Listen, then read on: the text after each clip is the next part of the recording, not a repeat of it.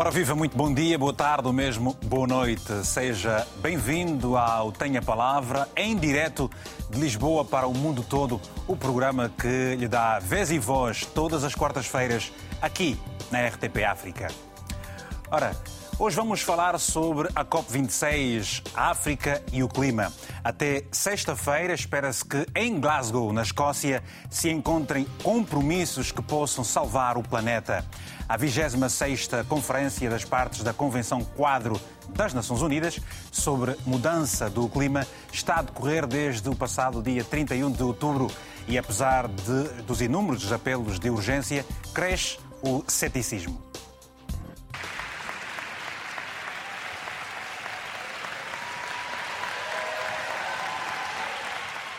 Barack Obama fez levantar a audiência. Hello, Glasgow. Foi o único convidado desta COP26 com unanimidade nos aplausos. Thank you very much. Thank you. Please. O antigo presidente americano veio a Glasgow tentar despertar consciências, apelar à urgência de planos concretos. We are nowhere near where we need to be yet. Aos ativistas mais jovens, Obama pediu que continuem zangados e pressionem o poder político. But there are plenty of things that each and every one of you, young people, can do that won't require devoting your entire life to the cause, but will make a real difference. And the first and most important is if you are age eligible, to vote the issue. Vote like your life depends on it because it does. Aos negociadores, solicitou que esqueçam as divergências geopolíticas, que remem no mesmo sentido, com a mesma força e ambição. We need advanced economies like the US and Europe leading on this issue. But you know the facts. We also need China and India leading on this issue. We need Russia leading on this issue, just as we need Indonesia and South Africa and Brazil leading on this issue. We can't afford anybody on the sidelines. O antigo governante americano, natural de uma ilha em risco, o Havaí, encontrou-se com líderes de pequenos paraísos que já estão a desaparecer. Your voice has to be heard. A Cimeira do Ambiente entrou na reta final. Depois de uma semana muito política e também técnica, os ministros do Ambiente chegaram e passou-se às discussões de detalhe. A presidência britânica desta COP está pressionada a conquistar um acordo até ao final da semana. Entretanto, está debaixo de fogo cruzado por ter permitido a entrada de mais de 500 lobistas influenciadores de negociações pagos por empresas do setor do petróleo, do carvão e do gás natural. Tiago Passe e Rosário Salgueiro, RTP Glasgow, Reino Unido. Nos últimos anos, o mundo tem vivido períodos muito complicados, com alterações bastante significativas no comportamento do clima. Há mais seca, mais chuva e outras, outras catástrofes naturais derivadas eh, dessas mudanças, em grande parte, como se diz, causadas e já conhecidas pelo próprio homem. Para além de tudo o que se vê, o mundo está também preocupado com a biodiversidade, pois que essa crise climática na década crítica que se avizinha, particularmente no contexto da biodiversidade, será, segundo especialistas, um problema ainda maior e mais complexo. Contamos por isso, como sempre, com a sua participação. Envie a sua mensagem ou telefone para o 00351 962 494 543 para bater connosco este tema COP26, África e o Clima.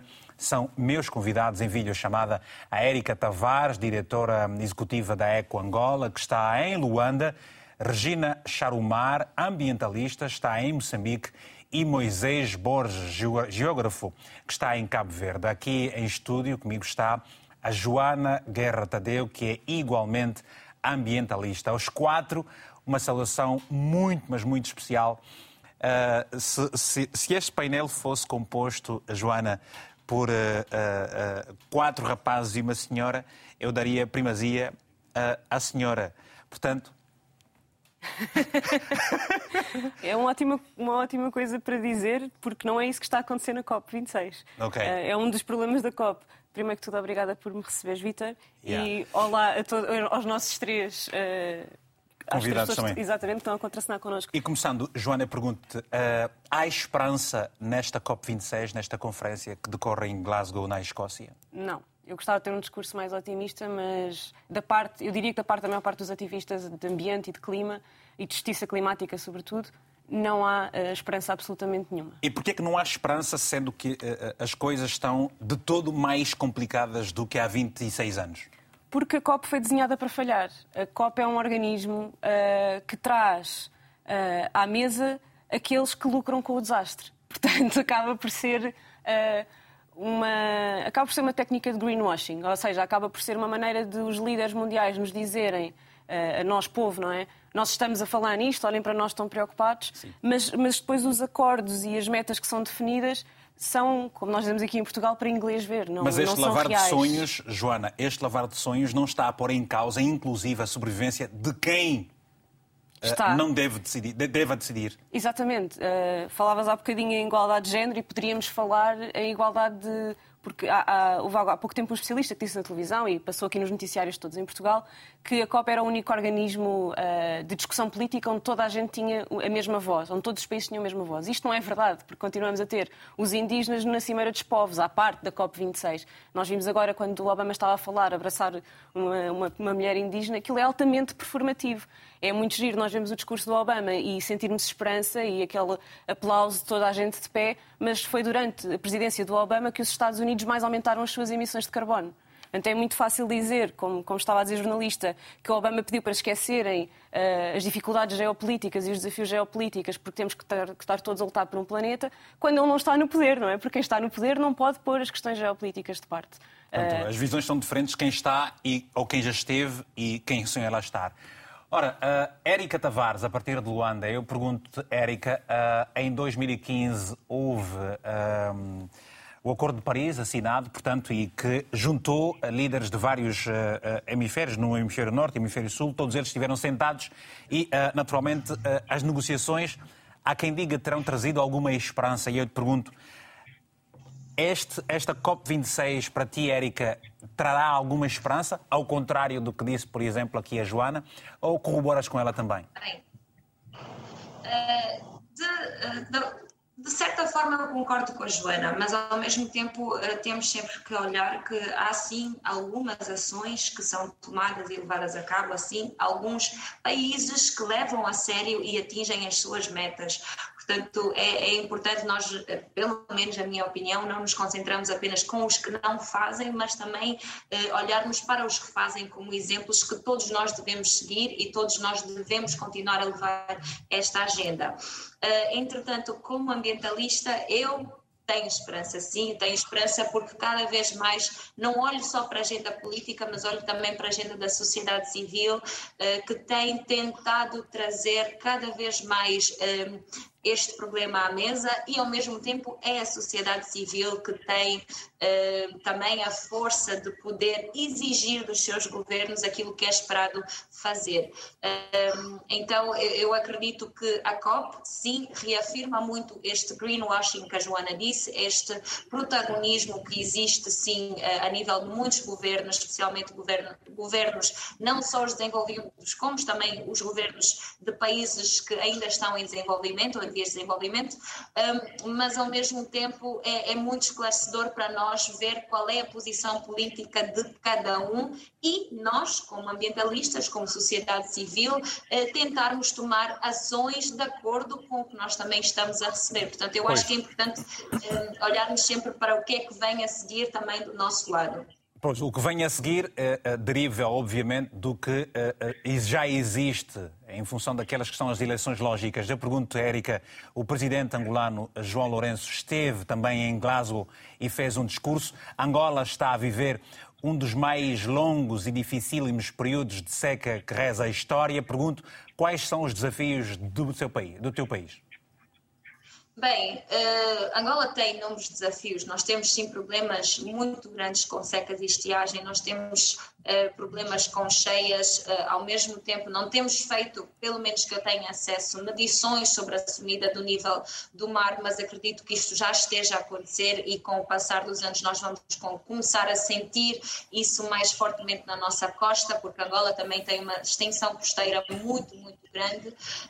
Um, e temos muitos outros desafios que acabam por eh, ser influenciados por estes desafios climáticos, que são os nossos desafios sociais, a nossa fome, a pobreza, que é tudo uh, interligado, não só com problemas especificamente climáticos, mas também com outros problemas ambientais. Uh, mas uh, daquilo que, que ouvi do, do, discurso do presidente João Lourenço, eu sinto que nós deveríamos ter tido uma abordagem um bocado mais realista, porque sinto que um, do, do, nosso discurso ou do que aquilo que foi apresentado na COP26. Eh, sim, temos algumas coisas que estão a ser implementadas, mas nós aqui no terreno não estamos a ver planos, não estamos a ver resultados. Falou-se da transição energética que Angola está neste momento a produzir 62% de energias limpas e que a meta é chegar até 2025 com 70%, mas ao mesmo tempo não temos visto isto a ser traduzido diretamente na vida da população, não temos sentido que estes 60 62 de produção de energia eh, mais limpa têm sido refletidos nos 62% de energia consumida por parte Angola. da população. Portanto, podemos okay. até estar a produzir, mas será que é isto que nós estamos a consumir? Pois, é uma coisa, é uma coisa, uma coisa, uma coisa é a produção, a outra coisa é a distribuição e depois naturalmente o próprio Exatamente. consumo. Ora, ou seja, para ti, Érica, acaba por estar a ver uh, uh, uh, palavras muito cheias do que o coração está mais vazio. Eu já volto a ti daqui a pouco. Aliás, dentro de alguns instantes vamos ouvir também o que disseram os chefes de Estado em África. Está a Regina Charumar, é professora universitária e também ambientalista, está em Moçambique. Regina, Moçambique é um dos países um, da zona do Índico em que tem estado a registar muitas catástrofes ambientais, com ciclones e tudo mais, e eu pergunto-te qual é a esperança que os moçambicanos têm desta COP26? Olá, olá, boa tarde a todos. Nós estamos aqui num feriado nacional. Agradeço pelo convite e quero cumprimentar a todos que nos estão a ouvir e nos estão a ver pela televisão e os colegas estão aqui a dividir o painel. Em relação ao COP26, a esperança que nós temos, eu acredito sempre, aliás, o meu otimismo tem a ver com o trabalho que eu faço. Por ser ambientalista, por estar a trabalhar com jovens, por uh, acreditar numa mudança, eu tenho que ser otimista. E esse otimismo também tem a ver com o que nós procuramos como objetivo, o que nós queremos chegar, onde queremos chegar. E o nosso trabalho exige que haja otimismo, que nós possamos acreditar que, principalmente em conferências como estas, como uh, onde se encontram vários estados, há possibilidade de sair alguma coisa daí. Quando se há encontros como estes, quando se há plataformas como esta de discussão de problemas que são de todos nós, alguém sairá a ganhar, alguém sairá aprendendo. Então, para nós, o otimismo é sempre, acima de tudo, a nossa referência. Nós vamos melhorar alguma coisa. Mas a África, Alguém... Regina, a África não se sente de alguma forma marginalizada pelo facto de se dizer que é o continente que menos polui, mas em contrapartida é o que mais está a ressentir dessas alterações climáticas? De fato, é o continente que tem menos capacidade de resposta, que tem menos capacidade de resiliência é o continente que vai realmente ser uh, o mais prejudicado quando nós falamos de alterações climáticas, quando nós falamos de, de, de poluição, aquecimento global. Quem mais ressente esses efeitos é a África. E no caso de Moçambique, por ser uma, uma zona maioritariamente costeira, nós sentimos isso, o reflexo diariamente. Então, é, é, claramente não vamos comparar com as grandes potências e não vamos aqui tentar encontrar uh, uma espécie de, de, braço de ferro para ver quem polui mais ou menos. O que nós temos agora que olhar é que nós encontramos um problema, identificamos o problema e encontrar possíveis soluções. No caso de Moçambique, por ser um país vulnerável, nós temos que olhar para formas de uh, responder, de mitigar uh, as situações que nós já estamos a viver nós temos secas, nós temos ciclones, nós temos vários efeitos colaterais das mudanças climáticas e nós temos que parar e olhar para o que nós estamos a viver na realidade e encontrar soluções. Claro, as grandes potências poluem mais, nós uhum. poluímos menos, mas quem, uh, no final do dia, sofre as consequências somos nós, os, os, países africanos. E nós temos que estar na dianteira nesse processo. Uhum. E isto passa por não pensar que virão de fora para resolver os nossos problemas. Os nossos problemas são nossos, já estão identificados. Nós temos que ser primeiro otimistas, acreditar que, que, falta, nós podemos e o que falta, mudar. E o que falta é ação muitas vezes, Regina. O que falta é muitas vezes ação. Falta Já ação. voltaremos, já voltaremos, já voltaremos, a Regina a Charumar, a partir de Moçambique. Está o Carlos Lopes, na verdade, o telespectador que normalmente tem aberto as chamadas aqui, está na cidade do Porto, em Angolano. Carlos, hum, a África está presente nesta COP26. O clima ah, ah, é o assunto do dia. Qual é, na sua visão, o- a esperança que as pessoas podem ter? Ou não vale a pena ter esperança nenhuma com esta conferência?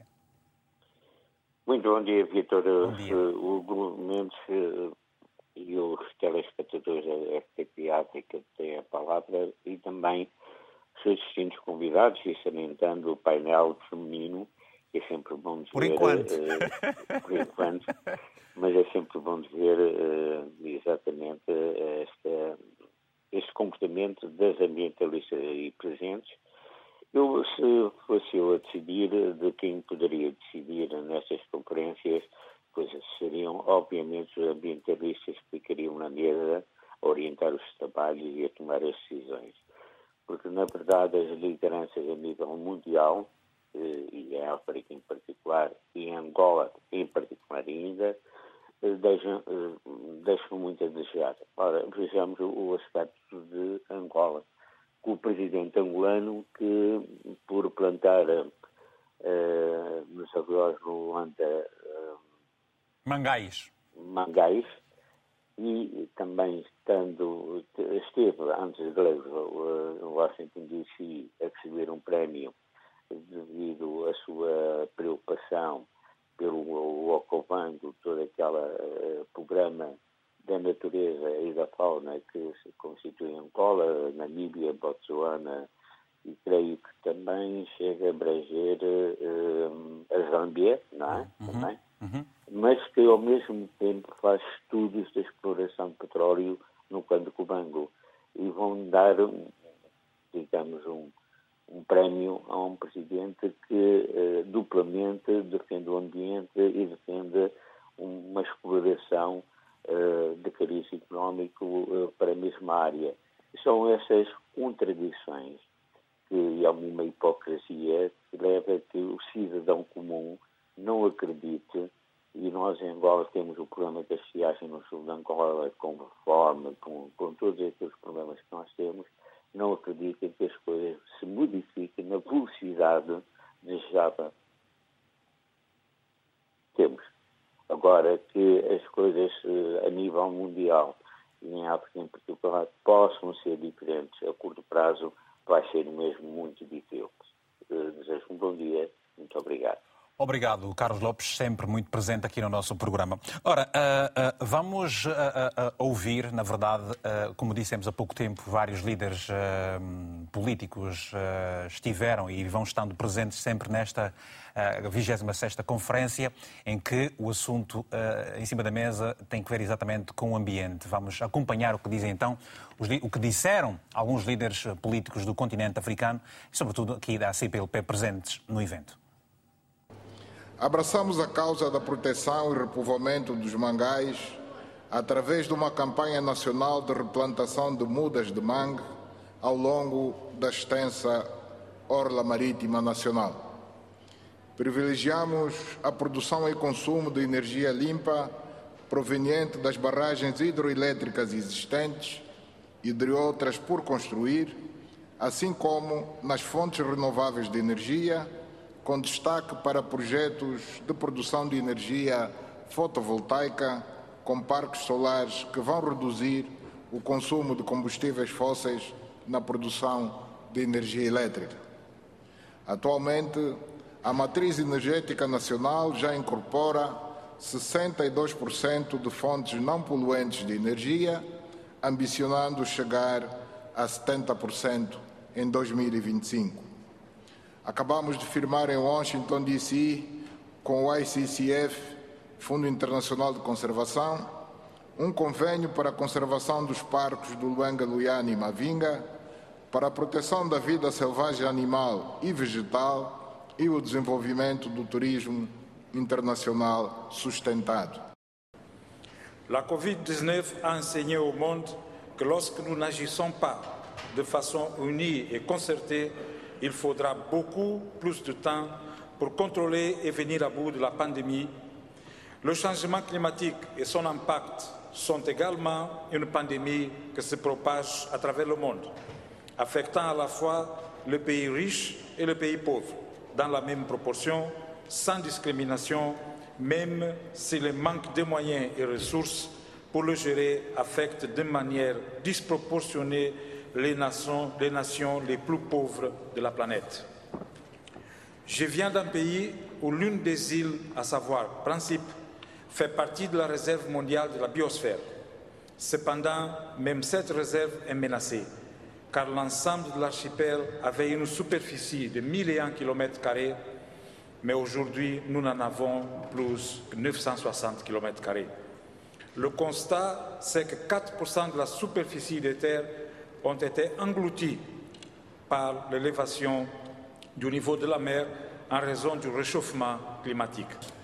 Gostaria de aproveitar esta importante ocasião em que mais uma vez nos reunimos para repensar o futuro do nosso planeta e da nossa própria existência e para enaltecer que o meu país, Guiné-Bissau, um país altamente ameaçado pela subida do nível do mar, erosão costeira, entre os outros riscos ligados a alterações climáticas e com inúmeras vulnerabilidades extremas por ser um país africano, um país menos avançado e um pequeno estado insular em desenvolvimento.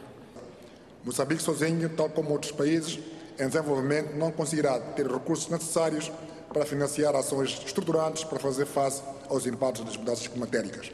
Por isso, apelamos à mobilização de mais recursos, à suavização de critérios de acesso aos mesmos e, e transferência de tecnologias. Convidamos a todos para se juntar aos esforços de Moçambique na mobilização de recursos e tecnologias necessários para a implementação de um programa de transição energética que inclui fontes mais limpas e amigas do ambiente, sem, contudo, comprometer o processo de desenvolvimento socioeconómico do nosso país. Excelências, Moçambique tem estado a apostar nas oportunidades no mercado voluntário de carbono para promover a gestão sustentável das florestas. Por isso, Moçambique apoia a declaração sobre florestas e o uso de terra. Compromisso de reduzir as emissões em 38% até 2030 e atingir a neutralidade carbónica em 2050. Partindo dos atuais 20%, pretendemos em 2030 ter mais de 50% de penetração de energias renováveis, acompanhado do aumento da eficiência energética. Cabo Verde foi o primeiro país africano a aderir à Aliança para a Descarbonização dos Transportes. Até 2030, devemos substituir 25% da nossa frota de veículos térmicos por veículos elétricos e atingir 100% em 2050. Para viabilizar a agricultura, estamos a investir forte na dessalinização da água salobra e do mar, de utilização segura de águas residuais tratadas massificação da rega gota a gota associadas às energias renováveis. Estes são os esforços de um pequeno Estado insular que tem uma contribuição insignificante na carbonização da economia, mas que sofre fortemente os efeitos das alterações climáticas. Ora, muito bem, acabamos então de ouvir assim alguns chefes de Estado e de Governo uh, de países africanos e, e, naturalmente, nesta conferência uh, sobre o ambiente que está a decorrer em Glasgow. Agora vamos também até a, a, a Cabo Verde, onde está o geógrafo Moisés Borges. Moisés, dificuldades para se juntar a nós em vídeo chamada, o telefone é sempre possível, há sempre alternativas. Pergunto, uh, estamos no momento mais decisivo uh, uh, para invertermos o quadro que o mundo está a passar? Uh, muito bom dia a todos. Bom dia. peço desculpas aqui pelo, pelo constrangimento aqui via Zoom. Bom, na verdade, uh, aquilo que nós temos hoje é, na sequência da Conferência de, de Paris, que aconteceu há seis anos, nós uh, estamos num momento extremamente importante para que um, o mundo possa reconverter as respostas que têm sido dadas ao longo desses anos. Repara que nós, os países africanos, e aqui um destaque especial para Cabo Verde, que é um pequeno Estado insular em desenvolvimento uhum. e que uh, sofre uh, de forma especial e, e, de forma severa as consequências das mudanças climáticas. Para que uh, nós estamos a falar desde, por exemplo, o desaparecimento de espécies que são endémicas e próprias aqui Cabo Verde, que se desaparecerem deixam de existir ao nível do mundo. Nós estamos a falar do surgimento de doenças, estamos a falar de inundações, de secas, estamos a falar do surgimento de pragas, não é? O que, um, ao nível, por exemplo, dos oceanos, acaba por uh, fazer o afastamento dos cardumes da costa.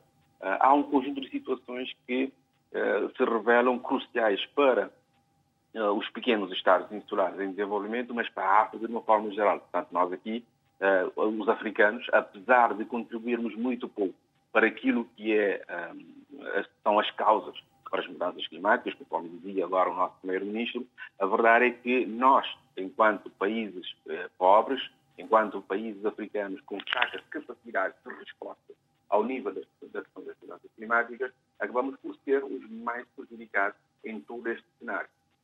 Repara que aqui o mais importante é nós termos a noção clara de que Uh, o mais importante é termos a noção clara de que uh, a questão tem a ver com a capacidade de resposta.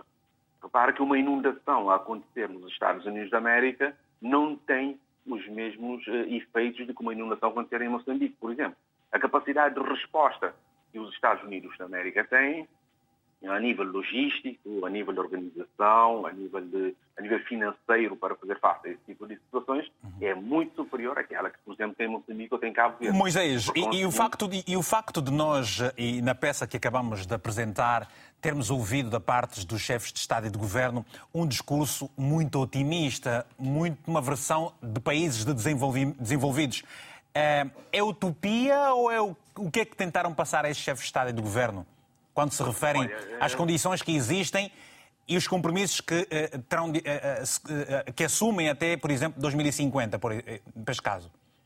Ah, olha, como diz um amigo meu, as boas intenções não se avaliam. A verdade é que as pessoas, quando dizem as coisas, eu imagino que estejam imbuídas de boas intenções. A verdade é que, ao longo dos anos, eu, eu participei durante sete anos na equipa de negociação de Cabo Verde, junto da Convenção das Nações Unidas para as Mudanças Climáticas e temos assistido a isso. Ao longo dos anos, são promessas, são compromissos. Uh, repare que não há nada mais forte do que o próprio Acordo de Paris, em que um, os Estados se comprometem a assumir um conjunto de medidas, de metas para a mitigação dos efeitos das mudanças climáticas, mas que na prática se têm traduzido em muito pouca coisa. Uh, entretanto, o que, o que há de diferente por, este, por esta altura é que uh, vê-se ao nível dos líderes, alguma maior consciencialização, o que um, ehm, nos pode trazer aqui uma resta de esperança. Uh, okay. Aqui, uh, ao nível mundial, há claramente a percepção de que isto é cada vez mais real e começa a aproximar-se das pessoas e começa, começamos a ter, por exemplo, algumas ilhas do Pacífico a correrem sérios riscos do desaparecimento. O, o, a subir o nível do mar é uma ameaça concreta e que está a ameaçar pôr em causa a vida, vidas humanas. E, por conseguinte, eh, há a necessidade de uma ação conjunta ao nível mundial, ainda que sejamos países pobres, devemos também pensar em dar a nossa contribuição para mitigar, apesar do nosso foco ter sido sempre na adaptação.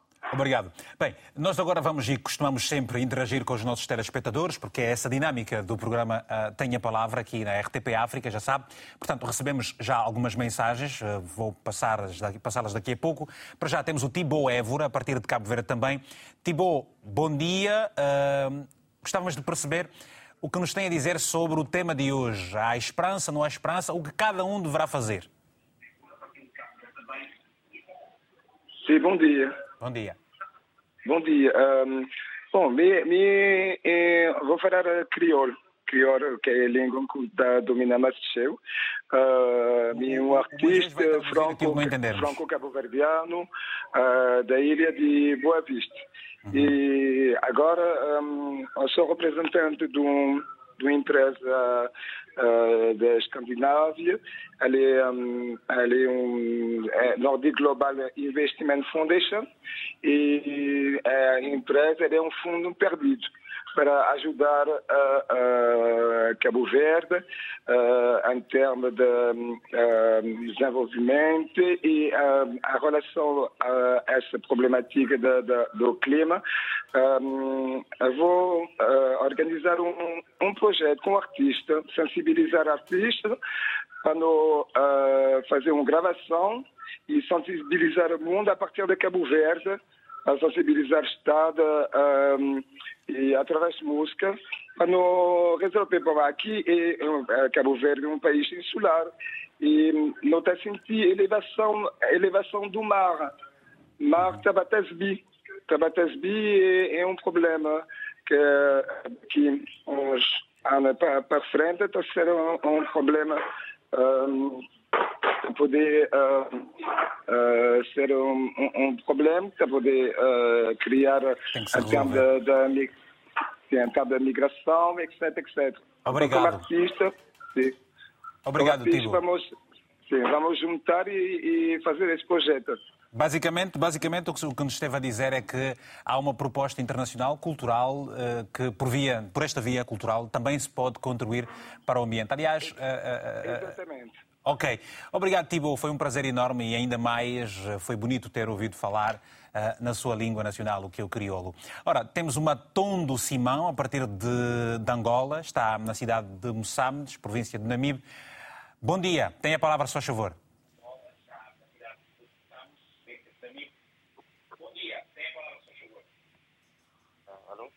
Sim, bom dia. Alô? Alô? Estamos a ouvi-lo. Matondo. Bom dia, Vitor. Bom dia.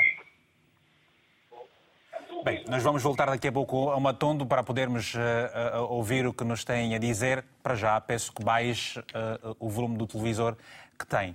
Bom, temos uma mensagem de Mateus Cristóvão, que está na Alemanha, escreveu o seguinte: Eu acho que a COP pode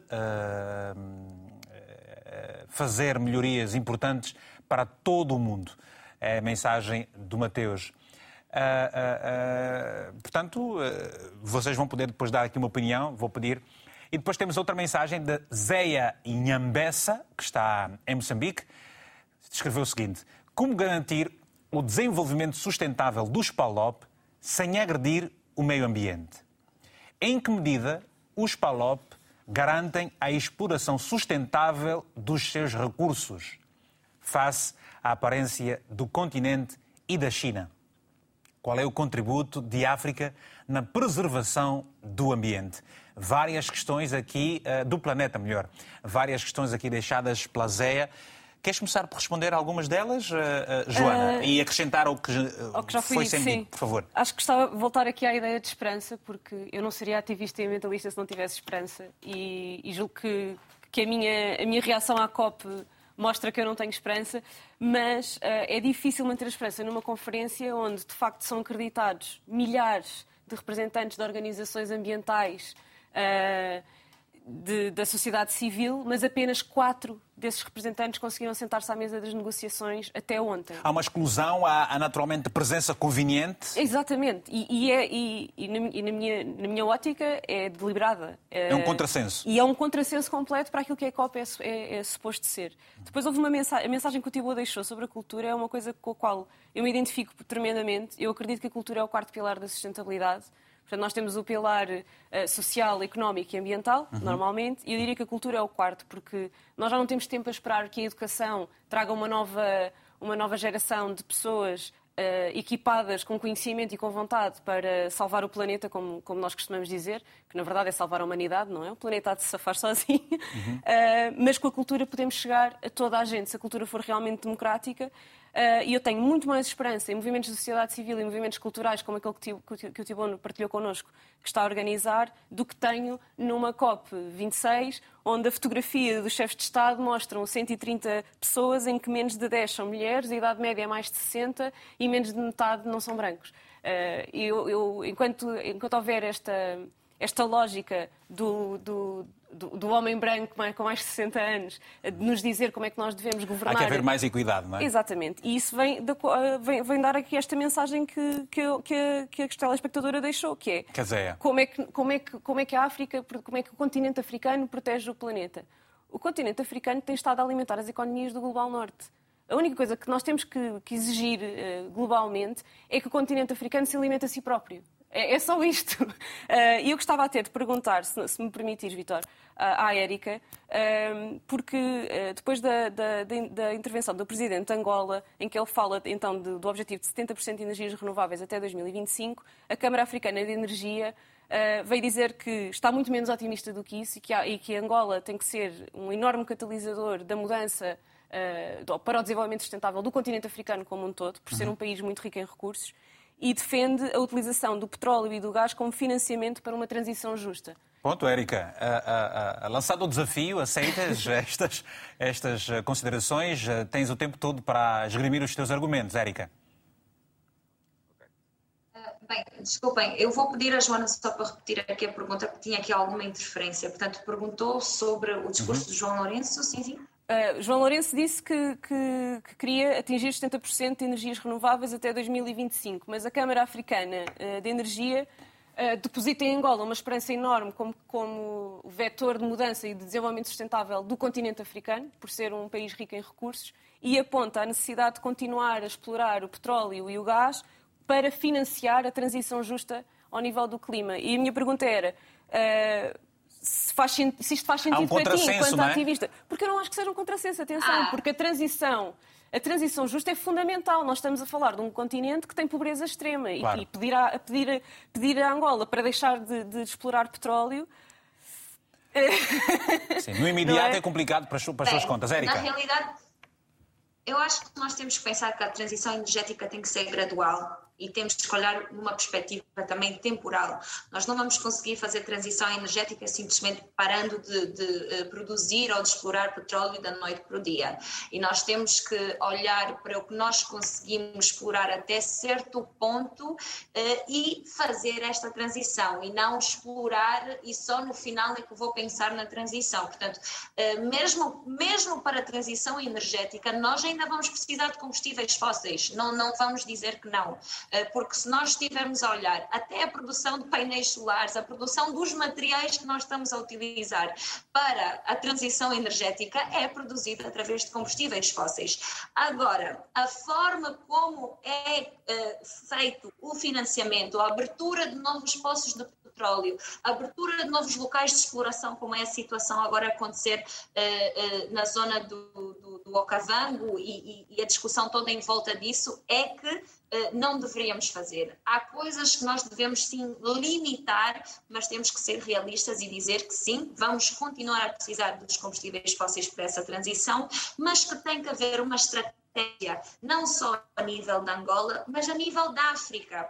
Porque uh, uma coisa que também mencionaste, por exemplo, quando nós falamos da COP26, uh, eh, desta coisa do, do protagonismo dos nossos líderes africanos, é uma realidade, porque no final do dia não se vêem estratégias a nível da África, estratégias a nível dos países africanos quanto à transição energética, quanto aos problemas das alterações climáticas. Portanto, se nós não tivermos esta estratégia interna, não arrumarmos a nossa casa aqui, como é que vamos querer apresentar eh, eh, ou seja, ou Érica, ou seja, ou seja, ou seja, ninguém pode falar da intenção de mudar o mundo quando nem a sua própria cama faz. E, e aqui, aqui, aqui, aqui também gostava de. Há uma outra pergunta, outras questões que eu vou pedir só a, a, a, ao nosso operador de, de VTEC para recuperar, faz favor, é o do Teleponto, para recuperar aqui as outras questões do, do de Moçambique. Mas eu te pergunto, Érica. É, é, é, as agendas políticas contrariam-se muito com relação àquilo que é, àquela que é a visão técnica. Portanto, uh, uh, uh, em cima da mesa, em cima da mesa ficam questões muitas vezes por se resolver por causa do maior objetivo do poder e daquilo que é em vontade política?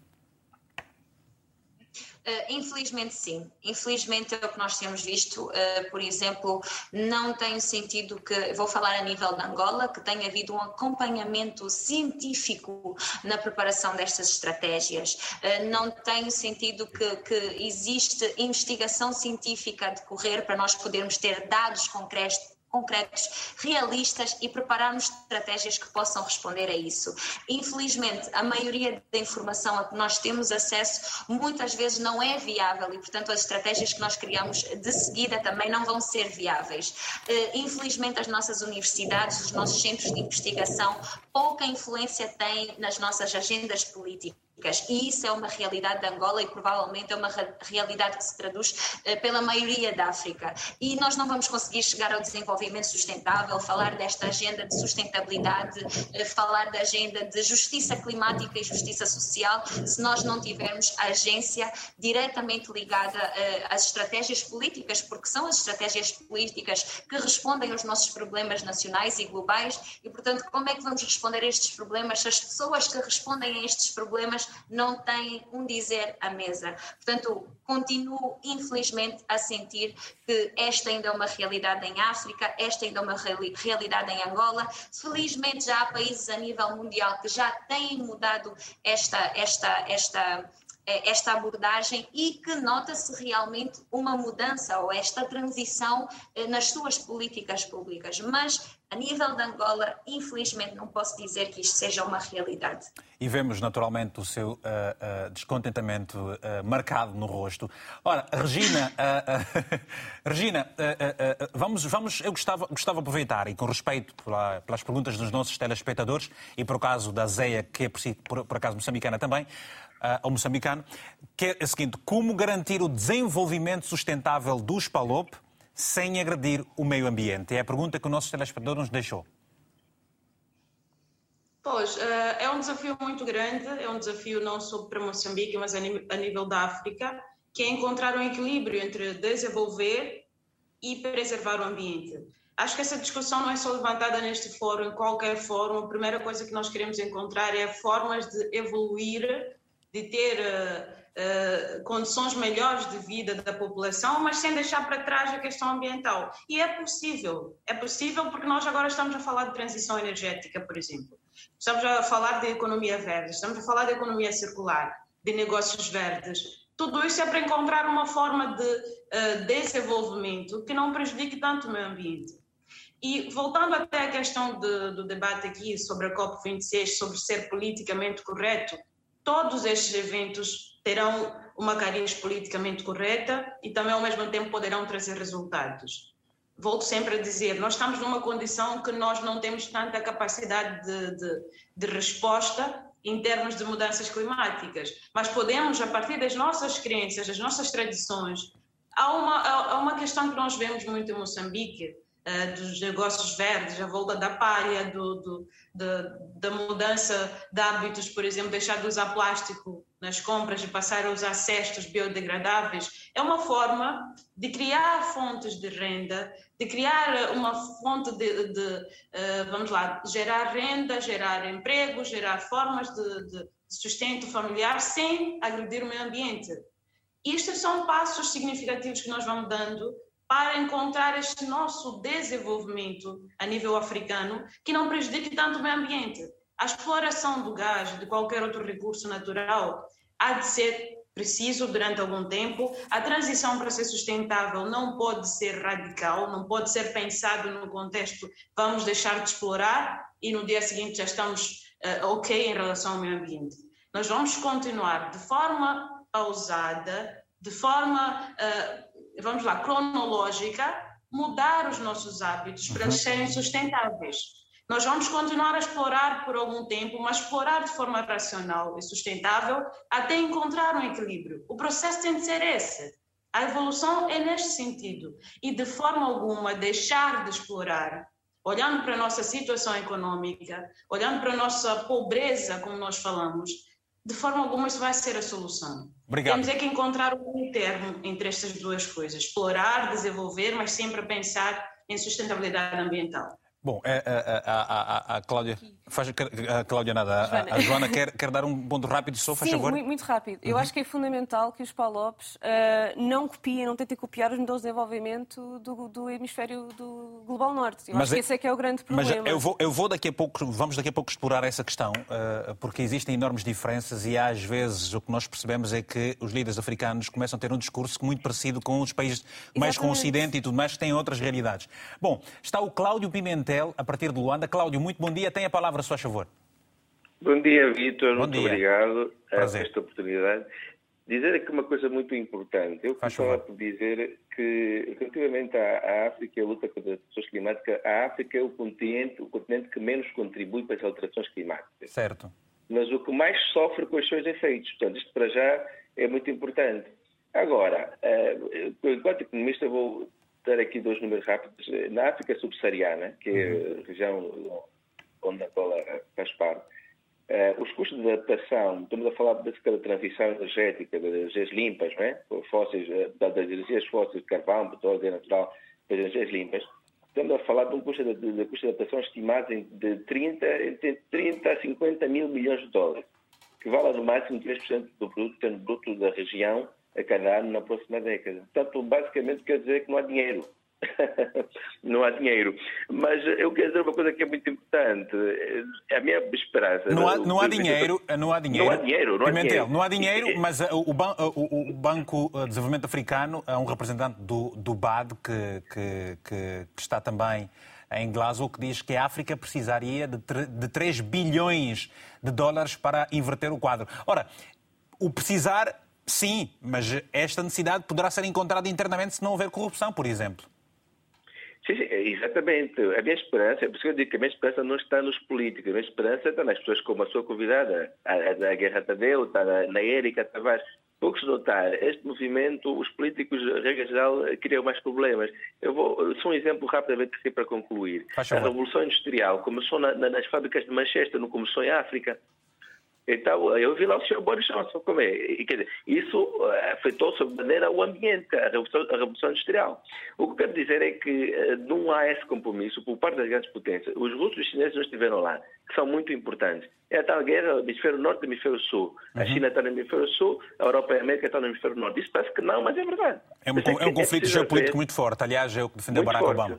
Pois bem, Cláudio... Haver, haver pelo menos, Vitor, quer dizer, nós jovens eh, devemos tomar a palavra. Quer dizer, e a Popa ter prestado parabéns à Comissão Social, que é o quarto poder, dar mais, eh, dizer, incentivar estes programas, divulgar mais, porque são estes que a esperança está nessas pessoas. Não está nos políticos, por isso vão fazer a diferença. Eh, e, e, e, as coisas, quer dizer, em 2040, o Kilimanjaro, estima-se que o Kilimanjaro na Tanzânia vai desaparecer em 2040. Portanto, a esperança está em vocês, jornalistas, está nos ambientalistas, está nos jovens. Não só os políticos vão fazer a diferença. Eles já vão criar mais problemas. Muito obrigado. Obrigado. Bom, eh, sobre essas profundas alterações do clima, vamos daqui a pouco ouvir também e continuarmos a ouvir o Moisés Borges, que é geógrafo e está em Cabo Verde. Antes de Moisés, temos o Celestino Pioca. Celestino, bom dia, tem a palavra, se faz favor. É, bom dia para si e bom dia para o painel eh, dos convidados. É uma temática interessante da atualidade, porque a questão dos ambientais tem sido temática do dia a dia. Uhum. Mas a questão, quando nós eh, analisamos a nossa realidade, é, por exemplo, as cartas que os, os, os presidentes da, da país, dos países de língua oficial africana apresentaram, é uma carta com toda a intenção, de boas intenções, mas a questão é a sua implementação. Essa necessidade com o que nós precisamos, o que, o que deve ser, o que deve, o que deve ser implementado, há uma tremenda dificuldade. Porque nós aqui ainda debatemos com problemas muito básicos. E para implementar por, exe por, que... por exemplo, em Benguela, por exemplo, em Benguela já se uh, uh, ressente um pouco, aliás, na região sul de Angola já se ressente uh, os problemas da, das alterações climáticas. Por exemplo, aí no Xongoroi, quando chove é um problema. na região dos Gambos, no, no, na Huila, é um problema bastante grande. No Namibe, quando Cubango e também o, o, o Cunen, são províncias que já, já se ressentem destas alterações climáticas, certo? O que tem que se fazer mais? Olha, o que deve ser feito são planos ajuizados que têm é, planos execuíveis com a nossa realidade. Porque, na verdade, o que nós temos constatado são boas intenções, mas a praticabilidade, na verdade, não tem sido oh, nada execuível com aquilo que é a nossa realidade. Porque se nós formos a ver, aqui no Uambo bem próximo, o nível de água doce no Uambo baixou-se bastante. São questões climáticas. Se não tomarem adiante, tentarem resolver o problema eh, de uma forma sustentável, porque é importante que se pense, porque às vezes o que, se, o que acontece aqui é boas ideias, iniciativas boas, mas a sustentabilidade dessas iniciativas não tem sido nada execuíveis e ficam sempre aí, façam uma coisa e a outra coisa não tem continuidade. Obrigado, Continuamos a viver nessa realidade. Obrigado. Ok. Obrigado, Celestino. Bem, peço desculpas, nós estamos aqui numa gestão de, de, de, tempo e depois eh, muitos telefonemas e muitas mensagens também. O Mateus enviou-nos há pouco uma mensagem, mas não se coibiu, acabou mesmo por ligar. Mateus, eh, bom dia, tenha a palavra, se faz favor, e a partir da Alemanha. Olá, muito bom dia, Vitor. Obrigado Pelo, pela vossa intervenção e Portanto, eu, é o seguinte, uh, eu gostaria somente de falar de Angola, né? Vamos claro. fechar o resto. Fa faz favor. Quero falar somente de Angola. Bom, o nosso presidente uh, uh, teve uma intervenção brilhante, não é? falou várias situações, mas não me convenceu bastante. Portanto, a minha situação que me preocupa mesmo bastante em Angola são, as, são os seguintes temas. Portanto, uh, nós temos vários problemas em Angola, principalmente as chuvas. Não é? Uh, já repararam quando há chuvas em Luanda ou no, no, no resto das províncias, como é que a, a, a cidade praticamente fica? O, o, o nosso executivo rea, realizou algum projeto ou realiza algum projeto para essas situações? Uh, segundo, uh, uh, o, problema, o problema da água. A água não chega diretamente a, a, a, ao povo. Não chega diretamente às casas do, do, dos angolanos, não é? Os políticos têm que trabalhar muito mais, têm que fazer mais do que, na verdade, aqueles discursos bonitos que, que têm estado a fazer nas, nos grandes palcos mundiais. Não, certamente, Vitor, certamente, okay. Vitor. Não é interessante, não é só interessante fazer uh, uh, leituras lindas nestes convívios. Está bem, está bem, Moisés. Está ah, bem, Mateus, muito obrigado pela, pelo telefonema. Bom, vamos ouvir agora o, o, o, Moisés Borges, que é geógrafo, e já está connosco em Zoom.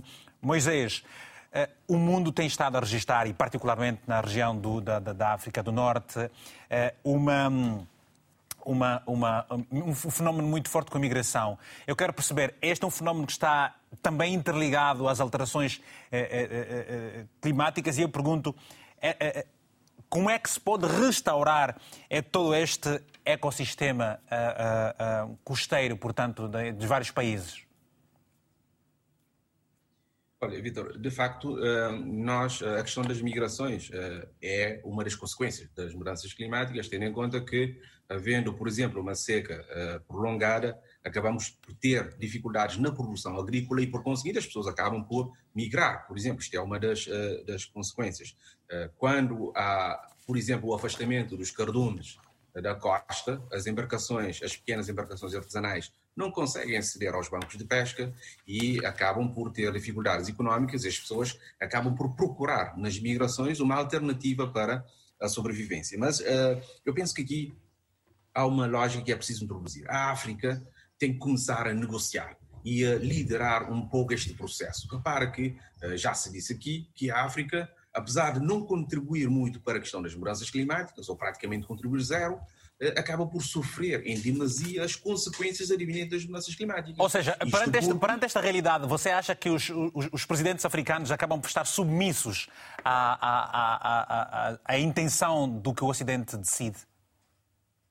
Eu acho que aqui os africanos, mais do que estarem submissos ou, ou, ou, seja qual for o termo, eu penso que os africanos devem começar a consciencializar-se de que têm a necessidade de liderar este processo. Porque ao longo desses anos, conforme eu lhe disse, eu participei em muitas negociações e isto é essencialmente liderado pelos países europeus, americanos e por aí fora. Eu penso que aqui nós devemos decidir de uma forma global que queremos liderar isto. E como é que vamos liderar isso?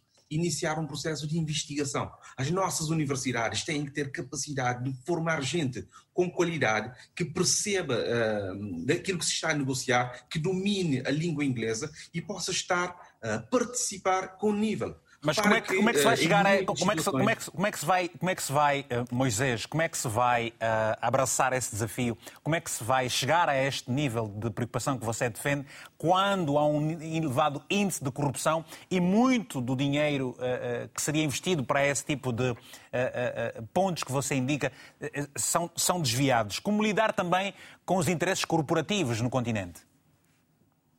Isto tudo é, é, conforme eu disse, é uma, é uma questão de assunção. Eu penso que os africanos devem eh, consciencializar-se dessas dificuldades. Há informações suficientes para este mundo fora em como existem essas situações. E nós precisamos é de consciencializar, definir eh, as coisas com critério e, acima de tudo, investir nas universidades. Eu penso que aqui as universidades devem ter uma capacidade de resposta muito superior. Repara que uh, esses países mais desenvolvidos acabam por dominar essas negociações. Porquê? Porque eles têm universidades que já desenvolvem investigações e conseguem propor as melhores soluções na perspectiva desses países. O que nós precisamos agora é termos também em África capacidade de investigar, de contribuir para esse, essa discussão ao nível mundial e liderar. Como é que nós vamos liderar? É participando. Participando e, dando a nossa perspectiva okay. e demonstrando aquilo que são as consequências nefastas que as mudanças climáticas têm provocado Muito ao bem. nível dos países da África e permitir que sejamos ouvidos e que a África seja uma, uma voz que seja ouvida e que possa, de facto, ser respeitada no contexto das negociações. Uma coisa Só é ser assim ouvida, outra coisa é ser respeitada, ser tida em conta. Isso é muito, é, é muito importante. Moisés, muito obrigado. Temos uma, temos uma mensagem que, que, que nos chega. Uh, uh, vamos, vamos, temos, um, temos um telefonema do Paulo. O Paulo Santos está na província do Ige. Paulo Santos, muito bom dia. Paulo Bom Santos. Dia, sim. Bom dia, Paulo Santos. Tem a palavra, se faz favor. Está tudo bem? Está tudo bem. E por aí. Eu estou-me a rir da pessoa que está ao pé de si. O Paulo Santos está na televisão, está a falar com o Vítor Hugo Mendes. Vamos embora. Uh, e então, o que é que nos vai dizer? Nos vai dizer? Uh, no IGE já, há, uh, já se ressente esta coisa das alterações do clima?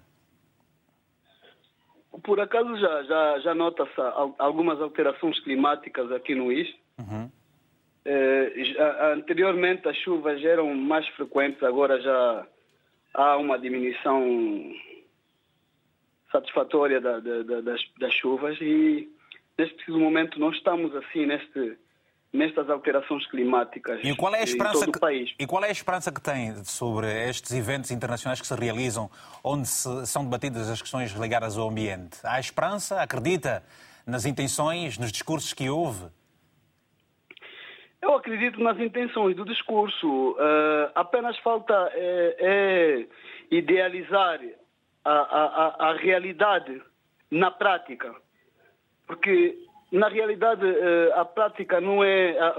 Falar não é prática. Então, faz falta nós uh, falarmos e, e, idealizarmos o que a gente fala. E o que é que você tem feito, para além do que você faz, eh, no, no seu IJ? Eu conheço o IJ muito bem. Conheço uh, conheço aquelas zonas todas da Damba e por aí fora. Eu sei que o IJ, por exemplo, é uma região uh, com muitas árvores. Vocês têm estado a fazer a plantação de novas árvores, têm protegido aquelas, aquelas zonas todas. Tem havido uma exploração bastante forte de, de madeira no IJ. Tem havido a reflorestação de tudo aquilo que se abate. O que é que tem sido feito?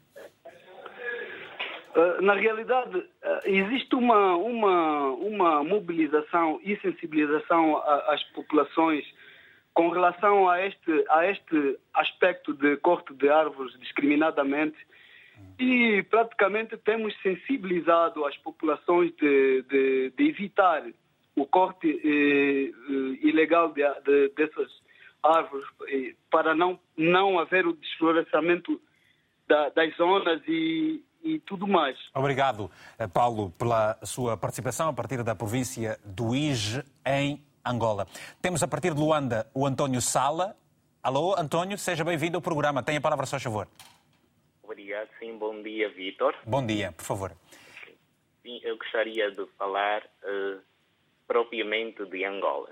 Eh, no caso de, da situação climática que está-se a tratar. O que é que o governo deveria fazer? O que é que se deve fazer? O que é que se deve fazer? Okay. Exatamente. Mais do que meras propostas políticas, eh, penso eu que o governo devia fazer é apostar mesmo naquilo que é o ambiente, olhar mesmo para o Ministério do Ambiente, porque até tudo isso nós temos aqui, mas a funcionalidade que é boa isso é que nós não temos vivido. O que é que você acha, então... António Sala? Uh, uh, qual, é, qual é que resposta é que nos pode dar ao facto de, por exemplo, estar-se a gritar famílias que morrem, Há um, são, portanto, vários animais também que perdem a vida devido à seca na região sul de Angola. Uh, várias organizações internacionais pedem que o governo uh, decrete uma catástrofe uh, natural naquela região. O governo, ao invés de fazer isso, por exemplo, investe noutras coisas, como, compra de viaturas para, para muita gente, por magistrados, como vimos há pouco, poucos dias. Exatamente, esse é mais um dos problemas. É? Os nossos governantes tendem a dar uma resposta meramente política do que uma resposta que carece de analogia e consanta a nossa realidade. Porque decretar o estado de emergência no. É o que se pede. Alô? Estamos a ouvi-lo. Sim, sim, sim. Decretar o estado de emergência por causa da situação da seca e da fome eh, não é uma questão política, é uma questão real, mas o nosso governo leva isso como se fosse uma política, a fome como política, a seca como política, e no entanto não se resolve nada. Primeiro temos que tratar desses problemas aqui como pessoas e posteriormente como políticos. Aí veremos se estaremos a contribuir para um bom clima. Okay. Nesse caso, a nível global, não só em África e nem só em Angola. Está bem, António. Muito obrigado pela, pelo seu telefonema. Temos várias mensagens, vamos voltar depois aqui ao painel.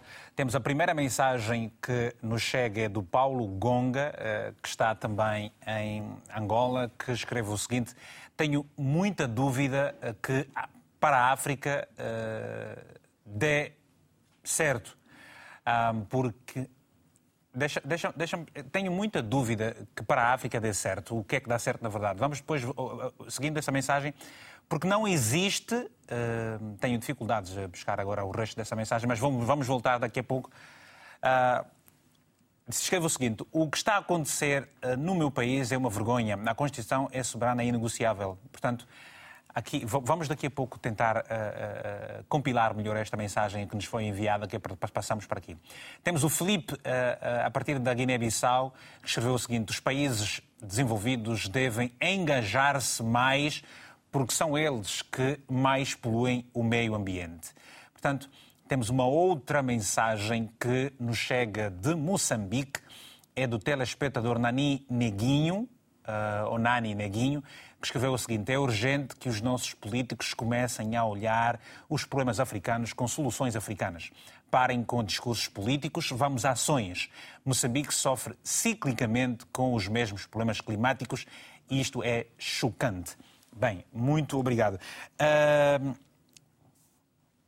Joana, nós quando olhamos para os vários desafios que, que o mundo terá de, de enfrentar uh, relativamente e, para solucionar as questões do clima, dessas mudanças todas, você acha que o que se deve abraçar são todas, todos os setores, incluindo, não apenas o da economia, porque Parece que há aqui muitas vezes um choque entre aquilo que é a intenção política com os interesses económicos.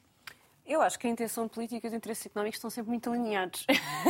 Mas depois tem, é o, o que está em causa é a sobrevivência Exatamente, de todas é as espécies, não é? Nós, nós, estamos a viver para servir a economia, em vez de termos uma economia que nos serve para, para nós termos uma boa vida. E isto é a realidade do hemisfério global norte e não pode vir a ser uh, a realidade do global sul. E é, e é por isso que há pouco dizia Uh, e gostei muito de ouvir a intervenção do Moisés, quando o Moisés diz que a África tem que liderar o seu próprio desenvolvimento sustentável, porque a atitude do Global Norte é altamente condescendente e paternalista uh, para com o continente africano. Não há tempo se... para errar. Não, e não é só isso, como se o Global Norte tivesse a solução que não tem. Não é?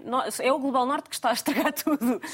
e, e, os, e os, os, líderes políticos do Global Norte continuam a falar com os líderes africanos como se tivessem a solução, que não têm houve um, houve um modelo de desenvolvimento que falhou, no sentido em que está a, a arruinar todos os recursos dos quais nós todos dependemos Sim. para ter o estilo de vida que ambicionamos. Portanto, é de facto é, urgente e fundamental que os Palopes não tentem copiar os modelos de desenvolvimento do hemisfério norte e que a África lidere o seu próprio desenvolvimento sustentável. Olha, há pouco tempo, quando a Érica uh, disse que uma coisa é aquilo que se diz, uma coisa é a capacidade de produção energética e a outra é, na verdade, a distribuição, distribuição. o consumo. Portanto, uh, uh, o anormal uh, que se tem em alguns países da África, e vou falar de Angola, por ser angolano, é que não ter luz é normal. Ok? Não haver luz é normal. Sim. Aqui, eu não me lembro qual foi a última vez que faltou luz. E eu pergunto, em Portugal, a aposta nas energias renováveis na, na última década uh, mudou o panorama da produção da energia elétrica. Onde é que é preciso apostar-se mais? Uh, ao contrário daquilo que, que, que, se pensa, que pensamos nós mesmos em Portugal, no, no, nosso povo, há um enorme problema de pobreza energética em Portugal. Uh, obviamente não é um problema comparável ao de Angola, porque lá está, não ter luz aqui não é normal, Uh, mas há mesmo muita gente que vive em, em, em, pobreza energética. Portanto, a ideia de que só porque nós temos um bom nível de, de, de percentagem de energias renováveis não temos um problema de pobreza energética é, uh, é completamente naivo da parte, da parte dos portugueses achar que isto é uma, uma, realidade. E nós temos, nós estamos aqui, nós neste momento estamos aqui em estúdio uh, em Chelas e do outro lado da ponte temos um, um bairro que toda a gente a Jamaica, conhece. Não é? Não, nem, nem, ia falar de Jamaica, ia falar de, da Cova do Vapor, que é um bairro de pescadores, onde não há saneamento básico, não há energia elétrica, não há água potável, a água é salobra e aquela população é, é abandonada por, por, por qualquer. Uh, por qualquer eh, governo, seja local, seja, seja nacional. E está ao lado do, do centro de decisão do país. Não é? estamos, estamos a falar de, de 6 E porquê é que se relegam estas pessoas ao esquecimento? Porquê é que não há um investimento local para inverter um quadro que é subejamente conhecido? Vitor, porque a luta climática é uma luta de classes. E a luta de classes é a base de, de tudo. Nós continuamos a estar aqui numa, numa competição entre pobres e ricos. E... Como se percebe também a insensibilidade? Não se percebe nem podemos perceber, nem podemos dar espaço para perceber. E eu acho que isso é um dos grandes erros. Aqui, uh, não sei como é que está o discurso em Angola, Moçambique, Cabo Verde, mas aqui estamos agora numa onda de no centro é que está a solução, temos que ser moderados e o melhor traço de personalidade que nós podemos ter é a moderação. Uhum. Eu não concordo. Eu acho que é necessário sermos radicais em algumas coisas, nomeadamente quando estamos a falar de pobreza. uh, acho que não há, não há razão uh, para a inação e, e, acho que nós continuarmos a votar como se, como se houvesse e, e a dar espaço, mesmo nos mídias, não é? Há bocadinho houve um, um, um telespectador que falava no quarto poder. Neste momento, o quarto poder, a cobertura daquilo que é COP26, está a ser paga pela maior gasolineira de Portugal. Isto não pode continuar a ser permitido pelo povo nós estamos a deixar que o quarto poder seja controlado por aqueles que são os maiores, que é literalmente a empresa com mais emissões de carbono em Portugal está a pagar, a patrocinar a cobertura da COP26. Isto é sintomático do, do, do problema. É, estamos aqui em pescadinha de rabo na boca, como nós dizemos aqui, aqui em Portugal. Não, em isso é que eu digo que nós em, não Angola, podemos... Em época se diz cafrique. Pronto.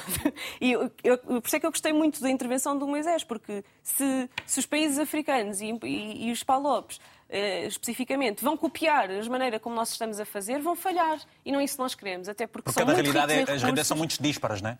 E vamos ser honestos, a África é muito rica em recursos. A única coisa que nós temos que exigir, que eu acredito que o continente africano tem que exigir, é que os seus recursos sirvam à sua população e, e, e o desenvolvimento sustentável dos seus países. E a aposta países. no conhecimento, que é o que também defende. Vamos e, saber. Vamos e nas saber. tradições, nas tradições, nas comunidades e naquilo que é o conhecimento local destas comunidades. Pois. Porque estas pessoas não estão a contribuir para o problema. Vamos, vamos, vamos agora atender ao, ao último telefonema e depois fazemos uma, outra, uma última ronda uh, para as vossas considerações finais. Vamos até uh, Mindelo, onde está a. Mami Estrela. A Mami, Mami Estrela. Já esqueci como é que você me disse o nome. É, é Mami Estrela, em Mindelo, Cabo Verde. Bom dia, tenha a palavra, se faz favor. Estrela, venha para aqui que nós queremos vê-la brilhar, se faz favor. Daqui a pouco vamos ter a, a Mami Estrela, que é uma ativista que está em Mindelo, em Cabo Verde, para, para também nos dar uma opinião Vamos, vamos, vamos agora voltar então a Angola. Uh, uh, para a Érica. Érica, uh, quais são os próximos os principais desafios? O que é o que deverá o que, o, que, se deve considerar prioridade dentro daquela, daquelas que são as necessidades do país para, para se inverter este quadro? Porque exatamente é isso. Uma coisa é a prioridade, outra coisa é a necessidade, não é? Portanto, prioridade Bem, é para ontem. Momento, acredito Neste momento, acredito que uma das nossas maiores prioridades seja mesmo uh, o combate à pobreza uh, e à fome, uh, e claramente que mesmo os problemas ambientais e climáticos estão interligados com o aumento da fome e da pobreza em Angola. Portanto, é importante que nós olhemos para estratégias e ações que possam responder aos problemas da fome e da pobreza e tendo em conta também os nossos problemas climáticos e ambientais. Eh, nós eh, estamos a precisar urgentemente de priorizar a investigação científica, como já tinha dito e disse o Moisés também muito bem. Nós, sem educação, não vamos a lado nenhum. Sem percebermos o que nós temos à frente de nós, nós não vamos a lado nenhum. Érica. Portanto, é importante. Sim, sim. Há, há, há, um trabalho muito forte, para concluir, há um trabalho muito forte que se fez, que, e não sei se tens conhecimento, da, da, do reflorestamento ou da reflorestação do polígono uh, em Malange. E há dias, precisamente nesta região, apareceu, como é raro, uh, um elefante. É, Pode-se considerar isso como consequência também o aparecimento de animais em zonas que não são o, o seu habitat? Na realidade, não só habitat, nós é que estamos lá mais. Na realidade, a maioria destes animais está, está agora a regressar ou está a fugir, porque nós também estamos com um problema muito grande de queimadas. Angola é, é um dos países a nível global com o maior número de queimadas a nível nacional e, infelizmente, as nossas queimadas também estão a aumentar uh, de frequência, não é só a quantidade ou, a, a frequência, mas também ehm, a, a sua força, né? porque as queimadas podem ter diferentes graus uh, e, e, podem causar diferentes impactos. Infelizmente, uh, alguns animais vão aparecer em, em lugares estranhos para nós, mas a maioria deles está a regressar para o que é a sua casa. A maioria deles foi afastado com o desenvolvimento das nossas cidades, com o desenvolvimento das nossas áreas urbanas. Um, mas eu diria que nós, nós estamos a precisar sim de uh, travar a desertificação no sul, uh, travar, mas com uma ação consistente, não só de reflorestação, mas também de sensibilização nas comunidades rurais, a melhoria das práticas agrícolas, infelizmente hoje em dia até os nossos pequenos agrícolas e até a agricultura familiar já está a utilizar muitos uh, inseticidas, muitos químicos que acabam uh, por danificar os nossos solos uh, e mesmo a forma de, de rotação em que é feita a nossa uhum. agricultura uhum. com as queimadas acaba por danificar bastante o nosso solo. Portanto, nós okay. estamos a influenciar na desertificação e mais as alterações climáticas com o aquecimento global acabam, infelizmente, por criar aqui um, um, um ciclo eh, que só alimenta a, a catástrofe Obrigado. nacional.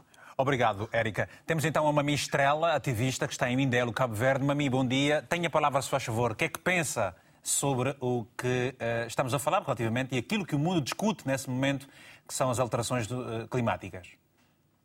Bom dia. Bom dia. Uh, obrigada pelo convite para estar convosco. Um, para nós é extremamente oportuno poder eh, participar neste debate. Terminamos na sexta-feira o sexto Congresso Lusófono de Educação Ambiental, que ocorreu aqui em Mindelo, na Universidade de Cabo Verde, com participação dos países da CPLP. Uhum. Então, foi muito debatido toda esta questão da crise climática e dos impactos que tem tido nos nossos países. Então, ah, a questão que mais nos preocupa, na verdade, é que, ah, para além de todos os problemas globais que isto traz, o sentimento de injustiça que nos causa nós eh, africanos, porque a crise climática tem um impacto significativo e muito forte na maioria dos países africanos. Né? Todos já sentimos isso. E, e, é um sentimento de injustiça porque esses impactos nos atingem de uma forma muito mais intensa e essa intensidade também difere dos grupos sociais, as pessoas com, com mais pobreza, que vivem em regiões com menos recursos, eh, são aquelas que têm menos capacidade para lidar com estes problemas. Então, todas estas temáticas estão eh, recorrentemente nas nossas conversas, nas nossas discussões e nas nossas preocupações do dia a dia. Ok. Mami, muito obrigado por esse testemunho. Uh, já temos, temos muito menos tempo para explorar outras uh, uh, variantes ou vertentes do que estamos a abordar. Contudo, Muito obrigado, um abraço muito forte. Bom, Regina, eu pergunto, nós estamos na, a falar sobre a COP26, desde 1992 que se fala, de, vão, vão sendo discutidas questões, questões várias sobre o ambiente nessas COPs. Na verdade é que o mundo parece até esquecido do protocolo de Kyoto. Sim e não. Uh, não concordo que se tenha esquecido. Eu acho que é um processo contínuo. Nós uhum. tivemos algumas decisões no protocolo de Kyoto, que algumas foram respeitadas, têm sido implementadas, outras não. E o processo é contínuo. À medida que nós vamos evoluindo, os países vão tendo outras necessidades. E olhando para o contexto de Moçambique, por exemplo, uh, o que foi decidido no protocolo de Kyoto ou qualquer outra situação do passado, se calhar não esteja agora a, a, a ter não esteja a responder à situação que nós estamos agora. Então é preciso sempre evoluir em termos de decisões, em termos de, de, eh, de regulamentos, de forma, de estrutura, tudo tem de ser alterado. E olha, por exemplo, que a nossa maior preocupação agora é em relação à devastação do mangal. Nós temos áreas extensas de mangal a serem devastadas e restauração praticamente zero. Se nós estamos numa situação de mudanças climáticas, onde Moçambique é vulnerável, é propenso e não tem capacidade de resposta, os mangás seriam para nós uma saída, uma possibilidade de podermos nos adaptar melhor à condição em que nós estamos. Mas nós estamos completamente aquém do, do, do uhum. desejado, do que nós okay. precisaríamos. Nós temos uh, compromissos com as Nações Unidas que nós não estamos a cumprir. Obrigado. Sem, sem falar também da questão de, de, das florestas que estão sendo perdidas, a questão da arborização em Moçambique é um problema muito sério.